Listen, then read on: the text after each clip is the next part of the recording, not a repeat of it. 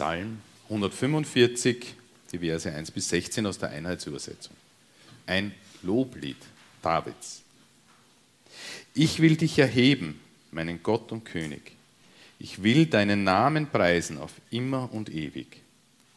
Jeden Tag will ich dich preisen und deinen Namen loben auf immer und ewig. Groß ist der Herr und hoch zu loben, unerforschlich ist seine Größe. Geschlecht um Geschlecht rühme deine Werke, deine machtvollen Taten sollen sie künden. Den herrlichen Glanz deiner Hoheit und deine Wundertaten will ich besingen. Von der Macht deiner furchterregenden Taten sollen sie reden. Von deinen Großtaten will ich erzählen. Sie sollen die Erinnerungen an deine große Güte wecken und über deine Gerechtigkeit jubeln. Der Herr ist gnädig und barmherzig, langmütig und reich an Huld. Der Herr ist gut zu allen, sein Erbarmen waltet über all seinen Werken. Danken sollen dir, Herr, alle deine Werke, deine Frommen sollen dich preisen. Von der Herrlichkeit deines Königstums sollen sie reden, von deiner Macht sollen sie sprechen. Um den Menschen bekannt zu machen, seinen machtvollen Taten und die glanzvolle Herrlichkeit seines Königstums. Dein Königtum ist ein Königtum aller Zeiten. Von Geschlecht zu Geschlecht währt deine Herrschaft. Der Herr stützt alle, die fallen. Er richtet alle auf, die gebeugt sind. Alle Augen warten auf dich und du gibst ihnen ihre Speise zur rechten Zeit. Du tust deine Hand auf und sättigst alles, was lebt, mit Wohlgefallen.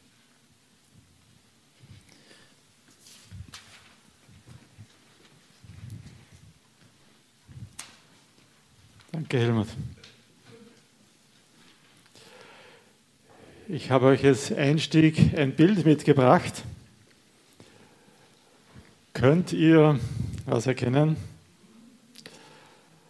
Das war vor einiger Zeit ganz in, das sind so 3D-Bilder, magisches Auge nennt man das auch oder so. Und anscheinend gibt es Leute, die ganz mühelos hier das Bild dahinter sehen. Ich gestehe, ich sehe es nicht. Also wenn du es nicht siehst, willkommen im Club. Aber angeblich steckt hier irgendwie ein Bild dahinter. Obwohl ich es nicht erkennen kann, irgendwie tut es trotzdem etwas mit mir. Das ist das Seltsame. Ich suche irgendwie nach Zusammenhängen automatisch versuche ich irgendwie festzustellen, was, was könnte es sein, was da dahinter steckt. Ich gebe mich nicht einfach damit zufrieden, dass das halt einfach ein Kriegskraxi ist, an dem, ich, an dem, in dem nichts zu erkennen ist. Und das ist ein bisschen so äh, der Ausgangspunkt für das heutige Thema, eine bedeutungsvolle Welt. Wir sind irgendwie so gepolt, dass wir in dem, was uns begegnet, in dem, was wir sehen, in dem, was wir hören, versuchen, irgendwie dem eine Bedeutung abzugewinnen. Dass wir versuchen, Zusammenhänge zu gewinnen, etwas zu verstehen von dem, was uns begegnet. Und das genialste Beispiel, das ich dazu kenne, ist die Art, wie Kinder Sprache lernen. Aber wenn sie auf die Welt kommen, sie hören erst einmal nur Geräusche und ja, dass das Worte sind, dass die Bedeutung haben, das ist ja gar nicht so selbstverständlich. Aber indem Sie immer wieder dasselbe hören und sich das auf bestimmte Dinge bezieht, lernen Sie ganz automatisch zu verstehen, was diese Worte bedeuten. Und Sie lernen sie selber anzuwenden. Und noch mehr auch die, die Zusammenhänge zwischen den Wörtern, die Grammatik der Sprache, die bringt man ihnen nicht bei, indem man ihnen die Regeln der Grammatik erklärt, sondern einfach indem sie viel Sprache hören, und automatisch irgendwie verstehen und ableiten, wie diese Sprache funktioniert, wie man Vergangenheit und Zukunft bildet und äh, all die, die, die, Fälle und so weiter. Nicht? Und das funktioniert. Also ein Kind mit vier Jahren, ein gesundes Kind mit vier Jahren, ist sattelfest in der Grammatik seiner eigenen Sprache. Und das funktioniert mit Finnisch und mit Japanisch und mit Sprachen, wo es uns wahnsinnig schwer fallen würde, diese Regeln irgendwie zu verstehen und das irgendwie sich zu merken, wie, wie kompliziert diese Sprachen gebaut sind. Aber es funktioniert. Kleine Kinder kriegen das automatisch mit. Sie hören es und sie leiten ganz von selbst die Regeln aus dem ab, was sie hören. Unglaublich, wie das funktioniert. Eine Meisterleistung des Gehirns. Das ist aber nicht nur bei Bildern und Geräuschen so, dass wir versuchen, ihnen Bedeutung abzugewinnen. Auch das Leben als Ganzes versuchen wir irgendwie in einen Sinnzusammenhang zu bringen. Ganz automatisch. Wir, aus den Erfahrungen, die wir machen, leiten wir ab, nach welchen Gesetzmäßigkeiten die Welt funktioniert. Wenn ich in meiner Kindheit merke, ja, wenn ich fleißig bin zum Beispiel oder wenn ich höflich bin oder wenn ich dankbar bin oder so, dann funktioniert das ganz gut in meiner Umgebung. Ja, meine Umgebung geht darauf ein und ich werde dafür belohnt. Dann werde ich mir diese Eigenschaften irgendwie aneignen, weil ich denke, das ist, da ist eine Gesetzmäßigkeit dahinter. Das sind Dinge, die helfen mir im Leben. Wenn diese Dinge nicht belohnt werden, wenn es vollkommen egal ist, wie sehr ich mich anstrenge, werde ich aufhören, mich anzustrengen. Niemand tut das einfach so von sich aus. Jeder von uns hat so automatisch mitbekommen aus seinen, den Erfahrungen seines Lebens ähm, eine, eine Art Landkarte von der Welt, eine Vorstellung davon, wie die Welt funktioniert, ein Erklärmuster für die Welt, einen Deutungsrahmen, wo ich sage, ja, so, in, so ungefähr funktioniert und so muss ich mich verhalten, damit es mir gut geht. Und so lebt jeder Mensch, egal ob Christ oder nicht, ob er mit Evangelium was anfangen kann oder nicht, jeder Mensch lebt irgendwie auf der Basis eines Paradigmas oder eines Erklärmusters für die Welt. Und ja, manche leben dann nach dem Konkurrenzprinzip und sagen, wenn ich besser bin als andere, dann geht es mir gut. Wenn ich schlauer bin oder schneller oder stärker oder schöner bin als die Leute in meiner Umgebung, dann bin ich vorne dabei. Andere leben vielleicht nach dem Konformitätsprinzip. Wenn ich alles richtig mache, wenn ich alle Regeln einhalte, wenn ich nichts falsch mache, dann geht es mir gut. Dann äh, rutsche ich immer so zwischendurch. Ne? In der Bibel gibt es auch so Erklärmuster für die Welt. Da haben sich die, die alten Weisen Israels viele Gedanken darüber gemacht, wie funktioniert diese Welt, nach welchen Gesetzmäßigkeiten entwickeln sich die Dinge, woran muss ich mich halten, damit es mir gut geht. Und sie haben das aufgeschrieben. Und ein paar von diesen Texten werden wir heute uns betrachten, um zu sehen, was haben die damals darüber gedacht, wie die Welt funktioniert. Äh, die Texte hat Brian McLaren ausgesucht in seinem Buch We Make the Road by Walking, das jetzt das die Basis ein bisschen für unsere Predigtserie ist. Also die Texte stammen nicht von mir. Einen davon haben wir schon gehört. Helmut hat uns schon Psalm 145 vorgelesen. Ein Loblied auf die Schöpfung Gottes. Und das knüpft ja an dem an, was wir auch schon gehört haben, was vor zwei Wochen schon Thema unseres Gottesdienstes war. Gott hat diese Welt wunderbar geschaffen. Und wir sind dazu da, das zu erkennen und Gott dafür die Ehre zu geben. Wenn wir uns die Welt anschauen vom vom Atom weg, das auf eine wunderbare Art gebaut ist, bis hin zu den Galaxien und erst recht natürlich das Wunder des Lebens, die Lebewesen, die Tiere und Pflanzen, die Gott so vielfältig und fantasievoll geschaffen hat, die sollen uns dazu bringen, den Schöpfer zu loben und zu preisen. Und das gehört zu unserer Bestimmung dazu. Jetzt höre ich natürlich schon ein bisschen durch, ja, aber. Ne? Die Welt ist gut, aber die Welt ist nicht nur gut. Ja, das stimmt. Und ja, schon beim, beim, im nächsten Gottesdienst werden wir genauer darüber nachdenken, warum denn unsere Welt auch so viel Böses, so viel Unheil, so viel Schlechtes enthält. Das ist alles richtig und auch ja, die Bibel erzählt uns, warum es so ist. Aber Es ist auch gut und wichtig, einmal innezuhalten, diese wunderbare Schöpfung zu betrachten, in die uns Gott hineingestellt hat, diese Welt, dieses Leben zu feiern, uns darüber zu freuen und Gott dafür zu preisen. Das ist wichtig, sich auch dafür die Zeit zu nehmen. Bist du dankbar für dieses Leben, das der Herr dir geschenkt hat? Bist du dankbar für die Welt, in die er dich hineingestellt hat und die so viel Schönes und Gutes enthält? Bist du dankbar für die Menschen, mit denen du umgeben bist und die dich lieben und die du liebst? Es sollen dir danken, Herr, alle deine Werke und deine Frommen dich loben. Das ist der Vers 10 gewesen von diesem Psalm. Das gehört zu unserer Lebensbestimmung dazu. Und wenn wir das versäumen, dann sind wir nicht, dann ist unsere Landkarte, unser Erklärmuster für die Welt einfach nicht ganz richtig, dann verpassen wir etwas.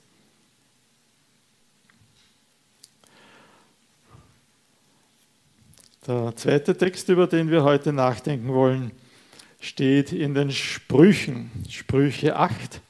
Die Sprüche sind ja so ein bisschen der Kern von dieser Weisheitslehre, von diesen alten Weisen Israels, die, die sich überlegt haben, wie funktioniert die Welt. Und in Sprüche 8 äh, wird die Weisheit als eine Frau dargestellt, die uns einlädt, an der Weisheit Gottes teilzuhaben. Ruft nicht die Weisheit, erhebt nicht die Klugheit ihre Stimme. Bei der Stadtburg, auf den Straßen, an der Kreuzung der Wege steht sie, neben den Toren, wo die Stadt beginnt. Am Zugang zu den Häusern ruft sie laut, euch ihr Leute lade ich ein, meine Stimme ergeht an alle Menschen. Ihr Unerfahrenen, werdet klug, ihr Törichten, nehmt Vernunft an. Ich überspringe immer wieder ein paar Verse. Ja. Nehmt lieber Bildung an als Silber, lieber Verständnis als erlesenes Gold. Ja, Weisheit übertrifft die Perlen an Wert. Keine kostbaren Steine kommen ihr gleich. Wieder etwas später. Der Herr hat mich geschaffen im Anfang seiner Wege, vor seinen Werken in der Urzeit. In frühester Zeit wurde ich gebildet, am Anfang, beim Ursprung der Erde. Als die Urmeere noch nicht waren, wurde ich geboren. Als es die Quellen noch nicht gab, die wasserreichen. Als er die Fundamente der Erde abmaß, da war ich als geliebtes Kind bei ihm. Ich spielte auf seinem Erdenrund und meine Freude war es, bei den Menschen zu sein. Jetzt habe ich was übersprungen. Ich war seine Freude Tag für Tag und spielte vor ihm alle Zeit. Wer mich findet, findet Leben und erlangt das Gefallen des Herrn. Doch wer mich verfehlt, der schadet sich selbst. Alle, die mich hassen, lieben den Tod. Ist das nicht eine wunderbare Einladung von Gott, teilzuhaben an der Weisheit, mit der er die Welt geschaffen hat, mit der er mit der Welt umgeht? Mir gefallen diese Verse 10 und 11 so gut. Weisheit übertrifft die Perlen an Wert. Oder nehmt lieber Bildung an als Silber, lieber Verständnis als erlesenes Gold. Weisheit übertrifft die Perlen an der Welt an Wert. Keine kostbaren Steine kommen ihr gleich. Also was auch immer du dir wünschst, ja, vielleicht hast du eine lange Wunschliste an dieses, an dieses Leben, an, an das, was dir begegnen soll.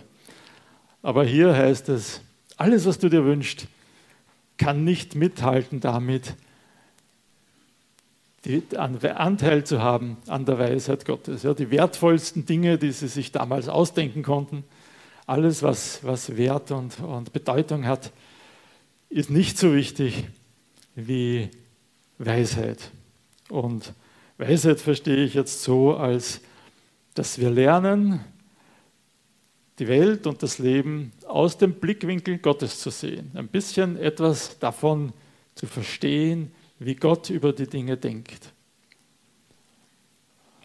Ein bisschen die Gedanken Gottes quasi nachzudenken. Und wir sind dazu eingeladen. Jeder von uns ist dazu eingeladen, hat nichts mit äh, Verstand oder Wissen zu tun, hat einfach damit zu tun, dass wir als Menschen geschaffen sind im Ebenbild Gottes, damit wir mit diesem Gott kommunizieren können, so ähnlich wie Gott über die Welt denken können. Das ist ein bisschen wieder ein Nachklang von der Predigt letzter Woche. Was bedeutet es, Mensch zu sein? Was bedeutet es, Gottes Ebenbild zu sein?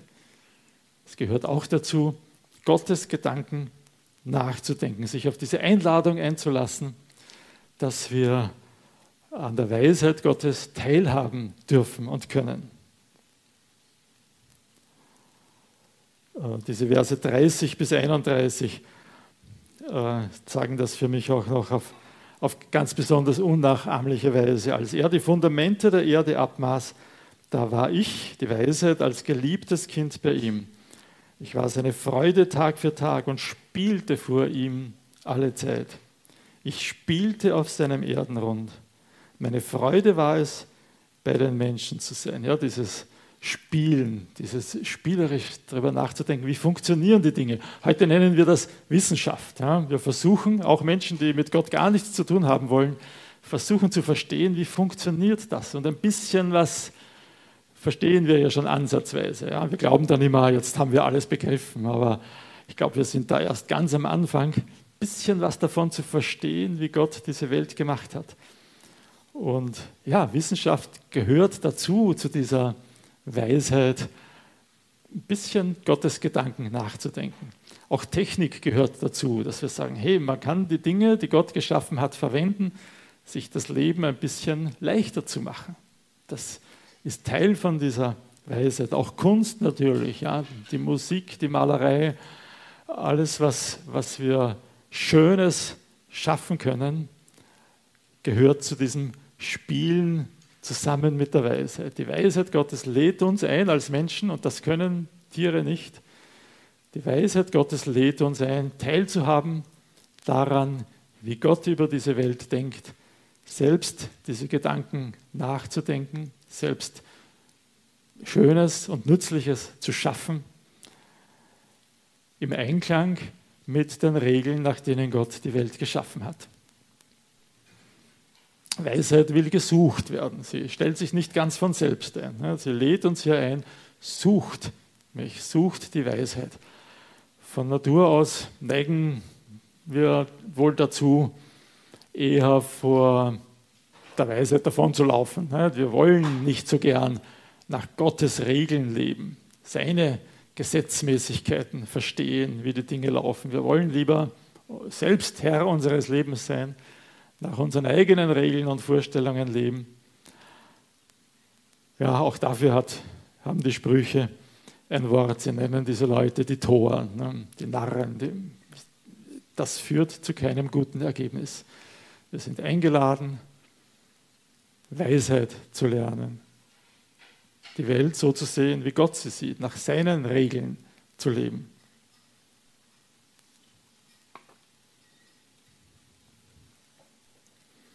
Ja, das war jetzt der zweite Text. Ne? Also das erste, der erste Teil, wie wir den Sinn unseres Lebens, unserem Leben Bedeutung verleihen können, ist, dass wir auf den Schöpfer blicken und ihn loben. Der zweite Teil ist, dass wir seine Gedanken nachdenken, die Welt aus seinem Blickwinkel sehen. Der dritte Text ist von ganz anderer Art. Das ist Johannes 1, und die Verse 1 bis 17 sind damit drinnen. Und das ist jetzt sicher der schwierigste Teil davon. Ne? Das ist die größte Herausforderung, die ich heute für euch habe. Und ich lese den Text wieder ausschnittsweise vor. Im Anfang war das Wort. Und das Wort war bei Gott. Und das Wort war Gott göttlich. Im Anfang war es bei Gott. Alles ist durch das Wort geworden und ohne das Wort wurde nichts, was geworden ist. In ihm war das Leben und das Leben war das Licht der Menschen. Und das Licht leuchtet in der Finsternis und die Finsternis hat es nicht erfasst. das wahre Licht, das jeden Menschen erleuchtet, kam in die Welt. Er war in der Welt und die Welt ist durch ihn geworden, aber die Welt erkannte ihn nicht. Er kam in sein Eigentum, aber die Seinen nahmen ihn nicht auf. Allen aber, die ihn aufnahmen, gab er Macht, Kinder Gottes zu werden, allen, die an seinen Namen glauben. Und das Wort ist Fleisch geworden und hat unter uns gewohnt. Und wir haben seine Herrlichkeit gesehen, die Herrlichkeit des einzigen Sohnes vom Vater, voller Gnade und Wahrheit. Der Evangelist Johannes vertritt hier eine ganz gewagte These. Ne? Er sagt, ja, sicher, du kannst die Welt anschauen, du kannst in der Welt etwas über Gott lernen. Du kannst versuchen, die Gesetzmäßigkeiten zu verstehen, nach denen das Leben funktioniert. Und auch dabei lernst du etwas über Gott. Aber wenn du wirklich wissen willst, wie Gott ist, wenn du ihm ganz nahe kommen willst, dann genügt das alles nicht. Dann musst du diesen Mann aus Nazareth anschauen, diesen Handwerker und Wanderprediger aus Galiläa, der vor 2000 Jahren gelebt hat. Denn dieser Mann ist das menschgewordene Logos Gottes. Der Logos, Gottes ganzes Wesen. Wie Gott ist, wer Gott ist, was Gott ausmacht. Gottes ganzes Wesen ist Mensch geworden in diesen Jesus aus Nazareth.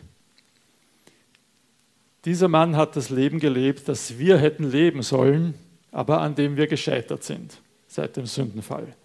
Wir haben es nicht geschafft, aber Jesus hat das Leben so gelebt, wie es von Anfang an gedacht war. Wenn du wissen willst, wie Gott ist, wenn du wissen willst, wie dein Leben Bedeutung bekommen kann, dann beschäftige dich mit diesem Mann aus Nazareth. Er offenbart Gott besser, kann sich Gott nicht mehr offenbaren. Mehr kann er nicht für uns tun, als als Mensch unter uns zu leben und das vorzuleben, wer er ist und was er ist und wie er ist. Und er öffnet uns auch die Tür zu einer ganz neuen Art von Beziehung zu Gott, indem wir an ihn glauben, indem wir uns an ihn hängen, werden wir zu Kindern Gottes. Eine ganz neuartige Beziehung zu Gott, indem wir seine unverdünnte Vaterliebe genießen können. Das ist mehr als Wissen über Gott. Das ist mehr als Gehorsam gegenüber Gott, seinen Geboten zu gehorchen. Das ist Gemeinschaft mit Gott. Das ist eine innige Beziehung mit Gott. Hier geht es nicht darum, ob dein Leben erfolgreich ist, ob dein Leben gelingt. Das ist mehr als das. Es ist Kind Gottes zu sein.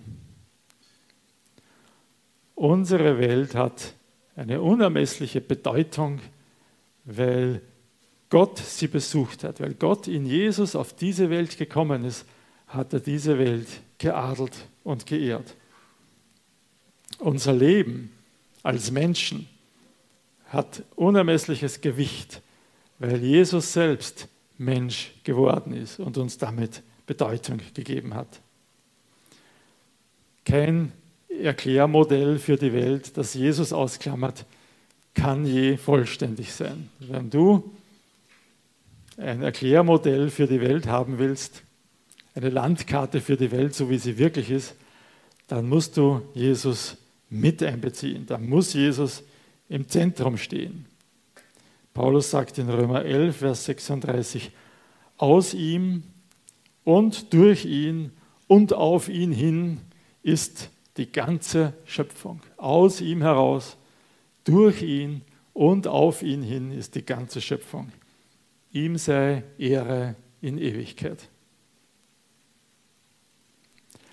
Dein Leben hat Sinn und Bedeutung nicht auf, weil du irgendwas tust oder weil du irgendwas kannst oder weil du irgendwas hast. Egal, ob dein Leben erfolgreich ist oder ob du von Fettnäpfchen zu Fettnäpfchen wanderst, dein Leben hat Bedeutung, weil Gott ihm Bedeutung beigemessen hat. Weil wir einen Sinn dafür bekommen haben, wie wir Gottes Schöpfung erfassen, ihn dafür anbeten können, weil wir eingeladen sind, an Gottes Weisheit teilzunehmen, so wie Gott auf diese Welt zu blicken, ja, aus seinem Blickwinkel heraus die Welt zu betrachten. Und vor allem, weil Jesus selbst in diese Welt gekommen ist, uns erlöst hat, einen unermesslichen Preis bezahlt hat, damit wir bei ihm sein können, damit wir mit ihm die Ewigkeit verbringen können. Und wieder mehr konnte er nicht tun, um uns zu zeigen, wie wertvoll wir für ihn sind. Mehr konnte er nicht tun, als für uns zu kommen, für uns zu sterben, weil er diese Gemeinschaft mit uns sucht, weil er uns als seine Kinder haben will. Darum muss dieser Jesus im Zentrum deines Erklärmodells für die Welt stehen, damit dein Leben wirklich Bedeutung hat als Kinder Gottes, wo er uns einlädt, seine Kinder zu sein.